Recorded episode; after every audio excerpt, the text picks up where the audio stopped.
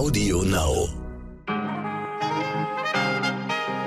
Ab geht die Post. Guten Morgen, liebe Leute da draußen. Es ist Dienstag, mein Lieblingswochentag, der 6. September. Ich bin Michelle Abdullahi und das ist heute wichtig mit unserer langen Version. Eigentlich mag ich äh, alle Wochentage, um ehrlich zu sein. Es wäre ganz schön unfair, wenn man einen Wochentag weniger mag als den anderen. Also, los geht das hier mit ähm, ein paar Zahlen. Ich sag mal 200 Euro hier, 300 Euro da. Ehrlich mal die Frage, helfen Ihnen diese Einmalzahlungen, die am Sonntag im Entlastungspaket angekündigt wurden, oder verpassen die EntscheiderInnen gerade grundsätzliche Weichen für die Zukunft zu stellen, damit diese Einmalbeträge irgendwann hoffentlich nicht mehr nötig sind? Gestern habe ich Ihnen schon kurz das dritte Maßnahmenpaket der Bundesregierung vorgestellt. Das ordnen wir heute ein, also Obacht. Vor allem aber schauen wir mit dem bekannten Wirtschaftsökonomen Marcel Fratscher auf die gesamtwirtschaftliche in Deutschland. Er analysiert, wie es uns gerade geht, was einzelne Maßnahmen tatsächlich bringen und welches Riesenthema selbst im Jahr 2022, in dem die Grünen mit in der Regierung sind, immer wieder vergessen wird. Dreimal dürfen Sie raten. Und ehrlich gesagt, ich komme gerade nicht drauf. Schauen wir mal. Zuerst für Sie das Wichtigste in aller Kürze. Das ukrainische Atomkraftwerk Saporischia ist schon seit Wochen unter Beschuss. Von wem ist nicht ganz klar. Russland und die Ukraine beschuldigen sich nämlich gegenseitig. Bis Montag hatte der letzte verbliebene Block 6 sowohl das ukrainische Stromnetz als auch das Atomkraftwerk selbst mit Strom versorgt. Jetzt wurde die Gefahrenlage aber als so akut eingeschätzt, dass auch dieser Block abgeschaltet werden musste. Zwei Experten der Internationalen Atomenergieorganisation sind derzeit noch im Kraftwerk, um die Lage einzuschätzen. Gleichzeitig hat Bundeswirtschaftsminister Robert Habeck dem Spiegel zufolge entschieden, dass in Deutschland zwei AKWs für den Notfall zur Verfügung stehen sollen, um das Land im Frühjahr mit Strom zu versorgen. Das soll keine Laufzeitverlängerung sein, wird immer wieder betont, denn die deutschen Atomkraftwerke sollten eigentlich zum 31.12. runtergefahren werden. Sicher ist sicher, was wir haben, haben wir. Liz Truss folgt auf Boris Johnson und wird neue britische Premierministerin. Sie ist überzeugt, dass sie gemeinsam mit ihrer konservativen Partei von der Mehrheit der britischen Bevölkerung unterstützt wird und betont in Bezug auf die Parlamentswahl 2024 immer wieder, wir werden liefern. An diesem Morgen wird Truss offiziell von der Queen ernannt und ist damit nach Margaret Thatcher und Theresa May die dritte Frau an der britischen Regierungsspitze. Herzlichen Glückwunsch. Und aus Folge 353 wissen Sie es vielleicht, am Wochenende wurde in Chile über eine neue Verfassung abgestimmt. 62 Prozent der Chileninnen sagten jetzt aber Nein, danke. Der neue Verfassungsvorschlag hätte Chile zu einem der progressivsten, sozialsten und ökologischsten Staaten der Welt machen können. Jetzt aber doch nicht. Wie es weitergeht, kann man nur schwer sagen, denn eine Verfassung zu überarbeiten ist sehr langwierig. Am Sonntag haben sich die Spitzen der Ampelkoalition auf ein drittes Entlastungspaket geeinigt. Das habe ich Ihnen in unserer Folge von gestern schon erzählt. Unter anderem wurden dieses Mal Studierende und Auszubildende mit einer Einmalzahlung von jeweils 200 Euro bedacht und auch RentnerInnen bekommen einmalig 300 Euro. Außerdem soll das Kindergeld monatlich um 18 Euro angehoben werden und aus Hartz IV wird ab Januar das Bürgergeld, bei dem EmpfängerInnen mit 50 Euro mehr wenigstens 500 Euro monatlich erhalten halten. Eine Besonderheit bei dem Entlastungspaket ist der Strompreisdeckel, auf den sich die Ampelkoalition geeinigt hat. Denn der soll dadurch bezahlt werden, dass die vielfach beschworenen Zufallsgewinne der Energiefirmen abgeschöpft werden. Ein anderes Wort für die Übergewinne, die durch die Krise entstanden sind. Damit diese Regelung aber effektiv ist, muss dieser Schritt auf EU-Ebene beschlossen werden. Ihr Moderator schläft langsam ein, während er das Ganze hier vorträgt. Das sind alles nur einige spektakuläre Beispiele der neuen Hilfen. Ich glaube, die 18 Euro monatlich Kindergeld werden sehr viele Familien so richtig entlasten. Das sind aktuell anderthalb Döner mehr im Monat. Ich glaube, davon kann man doch richtig gut leben. Ob das wirklich was bringt, sollte nicht ich entscheiden, liebe Leute. Deswegen habe ich gestern schon gefragt, seriös einschätzen kann das, glaube ich, nur der Sternpolitikchef Nico Fried. Nico, wir sind jetzt erstmal positiv. Was findest du denn gut dran? Das neue Entlastungspaket Das ist erstmal ein Riesenbatzen Geld. Das kann man einfach nicht anders sagen. 65 Milliarden Euro. Das ist doppelt so viel, wie die Bundesregierung bisher in dieser Krise zur Entlastung der Bürgerinnen und Bürger in die Hand genommen hat. Es gibt ein sehr breites Spektrum an Maßnahmen, von denen viele profitieren, vor allem aber auch Leute mit wenig Einkommen. Und eine Maßnahme, die ich besonders herausheben möchte, ist die Wohngeldreform.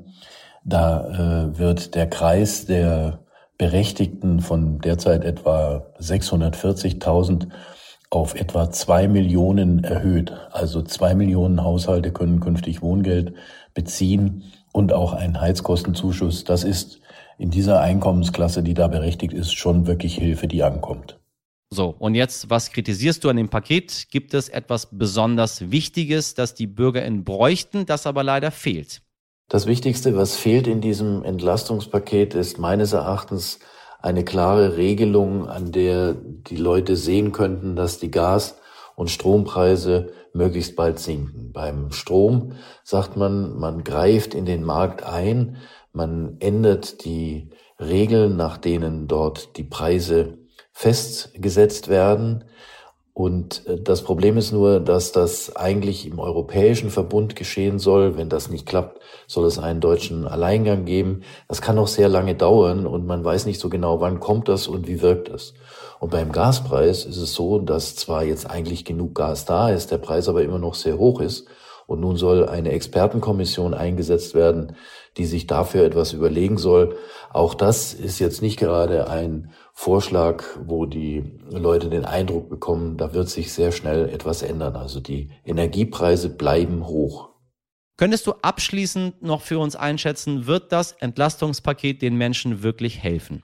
Ja, ich glaube schon, dass dieses Entlastungspaket vielen Menschen helfen wird. Das kann eigentlich gar nicht anders sein bei 65 Milliarden Euro. Die Frage ist natürlich zum einen, bekommen das wirklich hauptsächlich die, die es auch brauchen, weil sie einfach wenig Geld zur Verfügung haben und unter den hohen Energiekosten und der Inflation besonders leiden. Ähm, und die zweite Frage ist, wird es reichen? Wir wissen ja noch nicht, ähm, wie sich der Herbst und der Winter entwickeln. Und äh, ich persönlich glaube, dass das noch nicht das letzte Wort war, sondern dass die Entwicklung so sein wird, dass wir vielleicht in einigen Wochen schon wahrscheinlich erst nach der Landtagswahl in Niedersachsen, wenn die Parteien auch nicht mehr so sehr auf den Wahlkampf schauen müssen, dass wir dann wieder eine ziemlich lange Sitzung haben werden, in der ein weiteres Entlastungspaket beschlossen wird. Also diese Frage, wie kann man den Menschen helfen, die wird uns noch eine ganze Zeit beschäftigen. Ich danke dir, Nico. Tja, so viel zu den Entlastungsmaßnahmen, aber wie sieht es allgemein mit unserer wirtschaftlichen Situation aus und wie geht's weiter? Kaum ein anderer kann das besser einordnen als der bekannte Wirtschaftsökonom Professor Marcel Fratscher. Marcel Fratscher ist der Präsident des Deutschen Instituts für Wirtschaftsforschung und Professor für Makroökonomie in Berlin. Und wenn sein Tag noch ein paar Stunden übrig hat, berät er das Bundeswirtschaftsministerium oder erklärt im Gespräch mit meinem Kollegen Dimitri Blinski, wie es Deutschland gerade so geht. Er sagt gleich übrigens auch, wieso er die Gasumlage für eine schlechte Idee hält und ab wann es für uns wirtschaftlich wieder ein wenig bergauf geht geht.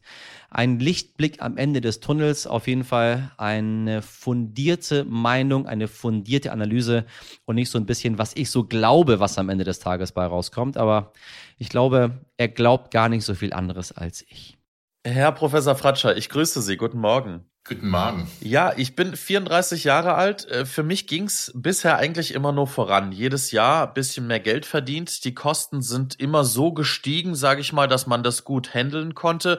Und ich hatte bisher immer so das Gefühl, ja, was soll schon passieren? Wir wohnen im Frieden und äh, die Wirtschaft wächst. Und nun muss man sich auf eine ganz neue Situation einstellen. Ähm, Inflation steigt, die Preise steigen, die Energiepreise natürlich auch besonders ist es das neue Normal jetzt auch für uns, sage ich mal, jüngere Generation? Müssen wir jetzt erstmal durch ein Tal der Entbehrungen? Wir müssen sicherlich in den kommenden Jahren durch ein großes Tal der Anpassung, der Transformation, ähm, jetzt mit der, mit der, mit dem Krieg natürlich auch von Entbehrungen. Ich glaube, wir werden uns auf eine andere Art von Krisen einstellen müssen. Also meine Sorge für die Zukunft ist, dass wir das Thema Klimaschutz, Klimawandel, ähm, Umweltschäden noch nicht auf dem Radar haben. Viele sagen, oh Pandemie und jetzt Krieg, realisieren aber nicht, dass äh, ja so schlimm diese beiden Krisen auch sind, ähm, uns eigentlich ähm, ja mit dem Klimawandel eine Reihe von Krisen bevorsteht, also Naturkatastrophen. Wir kriegen es ja jetzt schon so ein bisschen mit. Überschwemmungen im Ahrtal, in Nordrhein-Westfalen, äh, Waldbrände, äh, riesige Umweltschäden für die Landwirtschaft. Ähm, das hat ja auch wieder wirtschaftliche Implikationen für unsere Ernährung, für die Grundversorgung. Ähm, also die kurze Antwort ist, das, was wir im Augenblick erleben, wird hoffentlich ähm, nicht ewig andauern, sondern ich hoffe, dass wir das einigermaßen gut überwinden. Nur wir realisieren nicht, der Klimawandel äh, hat, das ist ein, eine Dauerkrise, die uns in den kommenden Jahrzehnten betreffen wird und das eher schlimmer als besser werden wird. Sie sagen es gerade schon, der Klimawandel, ähm, auch sozusagen ja in, in, in unserem alltäglichen Leben müssen wir uns äh, umstellen. Früher galt es ja als äh, Prestige, äh, wenn man einen Zweitwagen auch hatte, wenn man viel ins Ausland geflogen ist. Auch äh, da ähm, stellt man sich ja jetzt um und das gilt ja auch eher als verpönt. Ähm, bedeutet so aus Ihrer Sicht auch Fortschritt in dem Sinne auch Verzicht und Reduktion? Ähm, nein, ähm, Verzicht, Reduktion heißt es, äh, es muss uns schlechter gehen, äh, damit wir die Umwelt schützen können. Das äh, zeugt für mich für, von einem völligen Fehlverständnis von dem, worum es bei Klima- und Umweltschutz geht. Uns geht es ja darum, äh, jetzt nicht Verzicht zu üben, damit es uns schlechter geht, sondern uns geht es darum, ähm, dass wir unseren Wohlstand, unser Wohlergehen auch in der Zukunft schützen. Und wir, wir setzen zu sehr Wohlstand mit materiellem Wohlstand gleich. Also was kann ich mir kaufen? Wie viel Geld habe ich in der Tasche? Wie viele Autos habe ich draußen stehen? Ähm, sondern das ist, gibt doch, wenn jeder für sich selber hinterfragt, was ist denn für mich in meinem Leben wichtig, dann sind es Dinge wie ja, meine Familie, Gesundheit, ähm, sozialer Zusammenhalt, sozialer Frieden, äh, ein schönes, ein gutes Miteinander in meiner Gemeinschaft, eine intakte Umwelt, dass ich in äh, dem, wo ich lebe, manche leben ja auch durchaus in der Natur und wo nicht unbedingt im Großstadtdschungel, ähm, und das wollen wir schützen. Und dafür, ähm, ja, müssen wir kurzfristig verzichten auf die liebgewonnenen Dinge. Ähm, also, ihr habt es angesprochen, beispielsweise Autofahren ähm, oder Reisen. Ich glaube übrigens, dass das auch nur temporär sein wird, denn wir haben die Technologien ja. Also ich liebe Autofahren. Ich bin auf dem Land aufgewachsen. Ich, da war ein Auto ein Stück Freiheit. Das war fantastisch und ähm, das geht ja heute jungen Menschen ganz genauso. Und ähm, deshalb, ähm, ja, ist es ein Stück Verzicht, aber wenn es uns gelingt, eben die technologische Transformation hin zu erneuerbaren Energien, zu Nachhaltigkeit zu machen, dann gibt es keinen Grund, weshalb in 20 Jahren die Leute nicht sogar noch mehr Auto fahren, aber dann bitte so, dass es eben nachhaltig ist. Sie haben vor kurzem den Satz gesagt, wir laufen sehenden Augens in eine soziale Katastrophe. Äh, wie meinen Sie das und wie lässt sich das verhindern? Wir laufen in eine soziale Katastrophe in dieser Krise. Und Sie haben es ja am Anfang angesprochen. Sie haben in der Vergangenheit das Gefühl gehabt, als 34-Jähriger, oh, es läuft, ähm, meine, mein Lohn, mein Einkommen, das nimmt zu. Äh, Lebenshaltungskosten bleiben einigermaßen gleich. Klar, ein paar Dinge werden teurer wie Wohnen, aber andere Dinge werden günstiger. Und jetzt auf einmal haben wir diesen, diesen, diese Inflation, diesen Preisschock des Energie sich verdreifacht, vervierfacht von den Kosten, Lebensmittel werden teurer ähm, und mein, mein, mein, meine Löhne, meine Einkommen kommen nicht hinterher. Ähm, das Problem ist, dass wir uns sehr stark, ähm, also das ist erstmal positiv ausgedrückt, dass das Gute ist, dass wir einen sehr starken Sozialstaat haben. Das muss man auch anerkennen. Ja? Also unser Sozialstaat bietet uns viel Schutz ähm, gegen Krankheit, ähm, gegen Arbeitslosigkeit, ähm, gibt uns eine Rente im Alter, egal wie viel wir jetzt gearbeitet haben. Klar, das kann man sagen, reicht vorne und hinten nicht, das ist richtig, aber wir haben eine hohe Absicherung. Und jetzt realisieren viele auf einmal, oh, ähm, der Staat sichert mich ja gar nicht ab. Jetzt bin ich auf mich alleine gestellt. Und das ist für viele ein Schock. Ähm, und wir realisieren eben, 40 Prozent der Deutschen beispielsweise haben keine Rücklagen, haben keine Ersparnisse.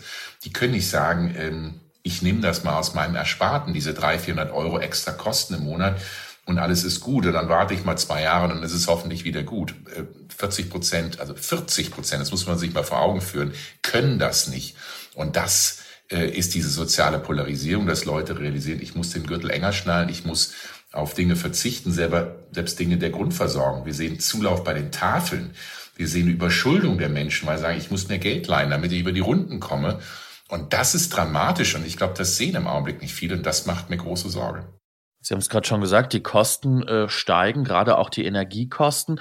Äh, nun haben wir alle ähm, unsere Abschlagszahlungen auch geschickt bekommen und zusätzlich gibt's ja jetzt auch noch diese Gasumlage, diese heiß diskutierte.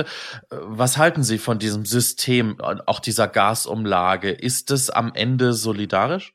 Von der Gasumlage halte ich gar nichts. Das halte ich für einen Fehler, weil hier zwei Unternehmen genau gesagt CEFE, die Nachfolgeorganisation von Gazprom Germania und Uniper, äh, für ihre Fehler oder für ihr, ja, ihre Entscheidung, wirtschaftlichen Entscheidungen äh, entschädigt werden und dass wir als Bürgerinnen und Bürger müssen dafür gerade stehen.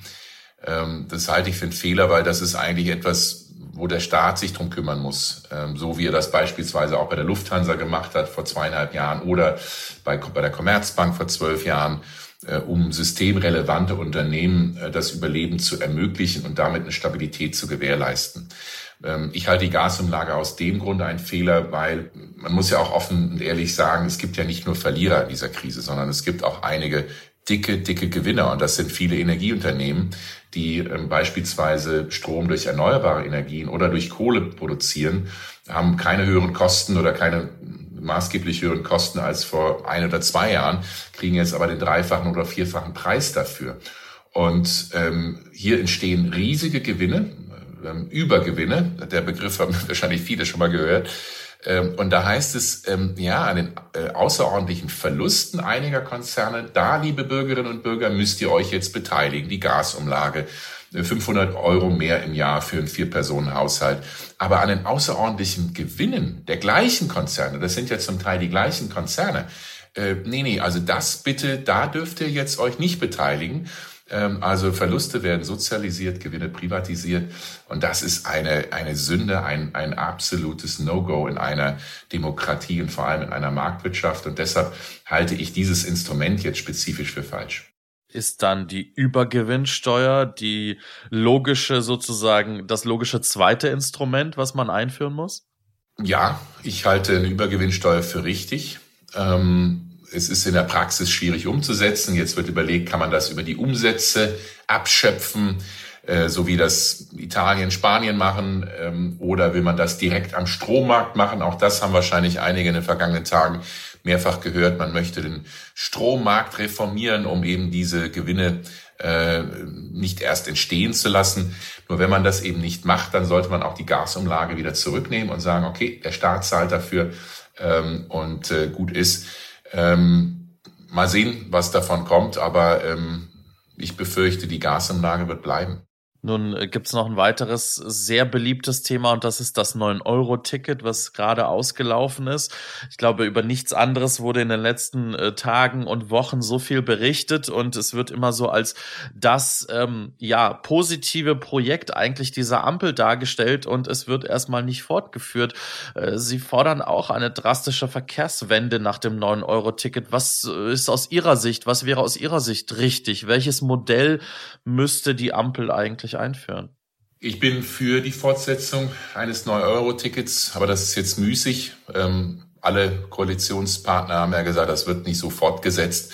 Ähm, manche wollen die SPD, oder jetzt muss ich vorsichtig sein, aber einige wollen 49 Euro Ticket, andere 29 Euro Ticket. Also es soll ein Fortsetzer-Ticket geben, das vielleicht ein bisschen teurer ist, wäre auch okay. Ähm, ich denke, ähm, wir müssen uns einfach mal bewusst machen, ähm, wie das 9-Euro-Ticket gewirkt hat. Und ähm, die Kritiker sagen, ja, so viele sind ja jetzt nicht vom Auto äh, auf die Bahn umgestiegen. Ähm, wenn meine Antwort zweifach da drauf und, und, und Gratis-Mentalität. Ne? Wir können ja nicht alles umsonst machen in, unserem, in unserer Gesellschaft. Wo kommen wir denn dahin? Ähm, jetzt würde ich den Politiker nicht zitieren, der das gesagt hat. Zwei Punkte dazu. Erstmal, ähm, wir realisieren ja, viele Dinge in unserer Gesellschaft, die wichtig sind, sind kostenlos. Bildung, zum größten Teil kostenlos, gratis. Sicherheit, Polizei ist gratis. Da zahlt kein, zahlen Sie nicht irgendwie eine Gebühr, wenn, wenn der Polizist vorbeikommt, äh, um, um äh, Sie zu schützen. Viele andere Dinge sind kostenlos und gehört Mobilität nicht auch zu einem, ja, einer Grundversorgung, die kostenlos sein sollte. Und was ich interessant finde bei dem 9-Euro-Ticket, äh, ja, es ist jetzt nicht so, dass äh, dass jetzt nur Leute sind, die umgestiegen sind vom Auto auf die auf den öffentlichen Nahverkehr, sondern ganz viele Menschen, die gesagt haben, ich mache mal Ausflüge ins Umland, in andere Städte und nutze das, dass es praktisch neun Euro sind und da ich so viel wie möglich, wie ich will, damit fahren kann. Und das ist doch was Fantastisches, dass gerade Menschen mit geringen Einkommen, die sich sonst vielleicht nicht leisten können, sagen, ich nutze das, um mal rumzukommen, um was zu sehen, äh, um mein Land kennenzulernen, um eine andere Stadt zu besuchen, auch mal um, um ein Wochenende Ferien zu machen oder mal auszuspannen. Das ist doch fantastisch. Und das Zweite, was ich dazu sagen will, ist, äh, ja, die Verkehrswende der Klimaschutz. Wir müssen weg von der Straße, sowohl für die PKWs als für die LKWs und mehr auf die Schiene verlagern. Und ähm, da ist es besser, man sagt, man macht äh, öffentlichen Nahverkehr kostenlos oder sehr, sehr günstig, um hier Anreize zu setzen, als dass man sagt, man macht Verbote beim Autofahren. Das will dann auch wieder keiner, ist ja auch richtig so. Äh, deshalb würde ich das für die Verkehrswende für wichtig halten, auch wenn klar ist, klar, Preis ist nicht alles, auch die Qualität des öffentlichen Nahverkehrs muss sich verbessern, gerade in strukturschwächeren Regionen.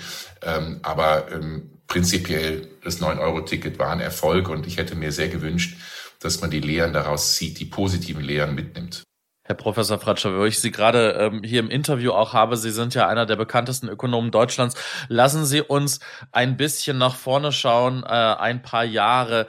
Ähm, wie sieht unsere Zukunft aus in den nächsten fünf Jahren und wann kommen wir wieder in dieses, in dieses Gefühl, dass es, dass es wieder bergauf geht, ähm, dass, dass die Inflation sinkt und äh, ja, dass man sich wieder mehr leisten kann, ich sag mal, nach dem Tal der Entbehrungen, das wir am Anfang mal besprochen hatten? Ich hoffe, ich sage bewusst, ich hoffe, ähm, weil sicher sein kann sich niemand, dass wir in zwei Jahren, anderthalb, zwei Jahren doch wieder äh, das Licht am Ende des Tunnels sehen, dass die Inflation in den nächsten zwei Jahren deutlich geringer ist, dass die Energiepreise auch wieder ein bisschen sinken werden, auch wenn nicht äh, so viel. Also wir werden uns weiterhin, zum Teil werden die Preise ja noch weiter steigen. Ähm, und dass wir dann auch wieder einen wirtschaftlichen Aufschwung haben, so dass die Löhne auch wieder steigen können, dass die Menschen sagen können, okay, ja, Sachen sind teuer, bleiben teuer, aber ähm, ne, ich habe jetzt ein besseres Einkommen und ähm, kann das einigermaßen wegstecken. Ähm, darüber hinaus ist für mich die Frage, wie schnell und wie stark ähm, ist dieser, diese Verbesserung oder diese Erholung, hängt davon ab, wie es uns gelingt, den Umbau auf erneuerbare Energien zu machen. Denn das, was wir im Augenblick erleben, höhere fossile Preise für fossile Energieträger, die wir ja zum größten Teil importieren müssen, heißt einen massiven Wohlstandsverlust, weil wir mit unserer eigenen Arbeit mehr arbeiten müssen, um die gleiche Menge von Öl, Gas, ähm, Kohle zum Teil ähm, ja, zu konsumieren, um unsere Wohnung zu heizen oder äh, zur Arbeit zu fahren. Und das wird sich erst dann ändern, wenn wir diese importierte Energie, dreckige, umweltversputzende, klimaschädliche Energie durch saubere, erneuerbare, einheimische Energie ersetzen können. Deshalb, je schneller uns das gelingt, desto besser. Und die gute Nachricht, die viele, glaube ich, gar nicht wissen, auch in dieser Diskussion, ist, erneuerbare Energien, also Wind, Solar, äh, Biomasse, sind heute schon viel, viel günstiger als Atomkraft, als Kohle, als Öl und Gas. Und je schneller uns dieser Umstieg gelingt, desto schneller sehen wir auch dann wieder niedrige Preise für Energie, äh, können auch wieder mehr äh, ja, mobil sein, dann ist es die Mobilität des äh, Fahren nicht mehr so teuer. Und deshalb brauchen wir da massive Investitionen in den Ausbau erneuerbarer Energien als oberste Priorität. Und das sehen wir im Augenblick in dieser Krise nicht. Da geht es um andere Dinge, aber nicht um die Frage, wie wir das jetzt äh, die Geschwindigkeit verdreifachen oder vervierfachen des Ausbaus, denn das ist notwendig, damit wir da hinkommen. Aber dann sind natürlich wir, sag ich mal, Privatpersonen das eine, Konzerne sind das andere. Ähm, wir sehen gerade jetzt äh, und erfahren jetzt eigentlich, wie viel Energie in diesem Land benötigt wird, vor allen Dingen wie viel Gas auch äh, gewisse Bereiche der Industrie so brauchen. Wie, wie sehen Sie die Industrie? Ist man da offen für? Ich meine, über Jahre wurden teilweise Geschäftsmodelle auf günstigem russischem Gas aufgebaut. Ja, nicht nur über Jahre, über Jahrzehnte, schon seit den 70er, 80er Jahren wurde das gemacht und dann beschleunigt mit Nord Stream 1 unter der Regierung Gerhard Schröder und dann Nord Stream 2 unter der Regierung Angela Merkel. Ähm, ja, das ist, ähm, man kann sicherlich auch der Industrie, den Unternehmen vorwerfen, dass sie sich dazu sehr eine Abhängigkeit begeben haben. Aber ich glaube, das ist jetzt müßig. Ähm, ich habe im Augenblick ähm, einen durchaus positiven Eindruck vieler Unternehmen, die sagen, wir haben verstanden, äh, das wird nie wieder so sein, wir müssen weg vom Gas, weg vom Öl hin zu Erneuerbaren. Ähm, also ein positives Beispiel ist, dass die, die Einsparung bei Gas im Juli 2022 haben die Unternehmen in Deutschland über 20 Prozent weniger Gas verbraucht als noch im Juli 2021, also ein Jahr vorher. Äh, also es finden massive Einsparungen statt. Ähm, es muss noch mehr werden, gar keine Frage. Ähm, man muss ja, Technologien umstellen. Nehmen wir jetzt mal das Beispiel, es ist nicht Gas, aber andere äh, fossile Energieträger, äh, grüner Stahl, also dass man das mit Wasserstoff herstellt. Äh, da braucht man also einen Technologiewandel, der schnell passieren muss. Und auch da sind die Unternehmen offen. Ähm, klar, ähm, manchmal muss es noch flotter sein, noch schneller sein. Einige wie auch manche Automobilhersteller halten zu lange an alten Technologien fest und stellen sich nicht schnell genug um. Aber ich denke, da muss auch der Staat pushen und sagen, hier, wir bieten euch gute Rahmenbedingungen. Ähm, Dazu gehört eben auch ein schneller Umbau auf erneuerbare Energien, äh, jetzt mal für Autofahren eine attraktive Ladeinfrastruktur, für Elektromobilität. Ähm, na, da kann man, kann der Staat ja gute Rahmenbedingungen setzen, weniger Regulierung oder klügere Regulierung, sodass schneller Entscheidungen herbeikommen. Gibt es viele Dinge und ähm, deshalb, ähm, ich sehe das jetzt nicht so negativ. Klar, wir haben die Wirtschaft, die Industrie, die wir haben. Die hat uns auch viele gute Arbeitsplätze, also gut verdienende Arbeitsplätze geschaffen. Und jetzt müssen wir hier diese Transformation schaffen. Und ich glaube, die Unternehmen sind bereit, weil sie wissen, es ist die einzige Chance, wie sie überleben können. Jetzt muss der Staat eben die richtigen Rahmenbedingungen machen und auch eventuell mal die Unternehmen pushen, äh, dass sie Gas geben. Und ähm, ja, wenn dieser politische Wille da ist, dann bin ich durchaus optimistisch, dass uns das gelingen kann. Sie haben es gerade schon gesagt, es ist natürlich schön, dass die Unternehmen so viel Gas dann auch gespart haben im Juli diesen Jahres. Das hätte man vielleicht auch schon vor einigen Jahren machen können. Ist am Ende ein Kostendruck ja ähm, effektiver als der Druck, dass wir die Umwelt schonen und ähm, ja das Klima? Ja, das ist leider so. Äh, es ist leider so in der Marktwirtschaft, dass Unternehmen doch hauptsächlich auf ihre Gewinne schauen und nicht auf das, was ihr Verhalten verursacht. Das ist, ändert sich ein bisschen, gibt sogenannte ESG, Nachhaltigkeit, Soziales, Governance, also wie man Unternehmen führt, äh, Richtlinien, die Unternehmen immer stärker umsetzen, aber letztlich sind die Gewinne immer noch das A und O. Und ähm, in einer Marktwirtschaft ist das einzige oder das effektivste, sollte ich sagen, ähm, indem man einerseits klare Regeln setzt, die eben auch gewisse Dinge verbieten. Ich sage jetzt bewusst ver verbieten. Ich bin nicht bei den Grünen, ich bin bei keiner Partei, um damit äh, nicht, äh, ähm, nicht der Vorwurf kommt, Verbote. Aber so ist das. Regeln heißt, es gibt gewisse Dinge, die ich auch als Bürger nicht machen darf. Und das Gleiche sollte auch für Unternehmen gelten. Und das Zweite sind Preise. Ja, wenn einfach CO2-Ausstoß wahnsinnig teuer wird und die wirklichen Kosten widerspiegeln sollte, die ein CO2, eine Tonne CO2 verursacht an Klima und Umwelt, äh, dann werden ganz viele sagen, okay, das kann ich nicht mehr machen. Äh, entweder kann ich nicht mehr produzieren oder ich muss klimaneutrale Technologien finden. Deshalb ist der Preis schon auch nicht alleine, wie gesagt, Regulierung ist wichtig, äh, aber ist ein wichtiges Instrument, um eben knappe Ressourcen zu verteilen. Herr Professor Fratscher, vielen lieben Dank Ihnen für diesen Einblick und für diesen Ausblick vor allen Dingen. Dankeschön. Sehr gerne. Danke an Marcel Fratscher und meinen Kollegen Dimitri Blinski. Heute nicht ich. Lesen Sie gerne, liebe HörerInnen. Viele Leseratten unter Ihnen werden die Problematik mit den Lesezeichen kennen, um die gerade gelesene Seite zu markieren. Man besitzt viele, aber wenn man gerade irgendwo sitzt und sein Buch aus der Hand legen will, ist trotzdem keins da. Hm, ja. Tja, und was benutzt man dann? Alles, was man finden kann. Blöd nur, wenn man das Buch aus der Bücherei ausgeliehen hat und es vor dem Zurückgeben nicht mehr aufgeklappt hat. Denn so kommt es vor, dass interessante Erinnerungsstücke in den Büchern bleiben und sich wie eine Zeitkapsel zwischen den Seiten verstecken. Eine Bibliothekarin aus Oakland in Kalifornien, Sharon McKellar, hat genau diese Schätze der Vergangenheit nun gesammelt und in ihrer örtlichen Bücherei ausgestellt. Dort können BesucherInnen nicht nur nach Büchern stöbern, sondern auch vergessene Postkarten und Briefe lesen, Flugtickets anschauen oder Familienfotos von VorleserInnen ansehen. Die tragen alle ihre ganz eigene Geschichte in sich. Irgendwie eine wirklich, wirklich süße, schöne Idee.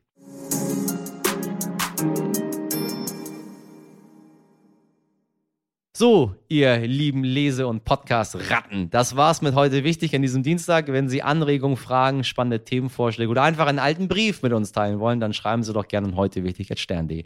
Erzählen Sie auch gerne Ihren KollegInnen und Familien von uns und bewerten Sie uns auf Ihrer Lieblings-Podcast-Plattform Ihrer Wahl. Meine Bücherwürmer in der Redaktion heißen Mirjam Bittner, Dimitri Blinski, Laura Chapo, Jennifer Heinzel und Carla Wöllner. Ja, eine Redaktion, in der es keinen Frauenmangel gibt, da bin ich sehr stolz drauf. Produziert wurde diese Folge von Nikolas Femerling. Morgen ab 5 Uhr bin ich wieder für Sie da. Bis dahin machen Sie was draus, Ihr Michel Abdullahi.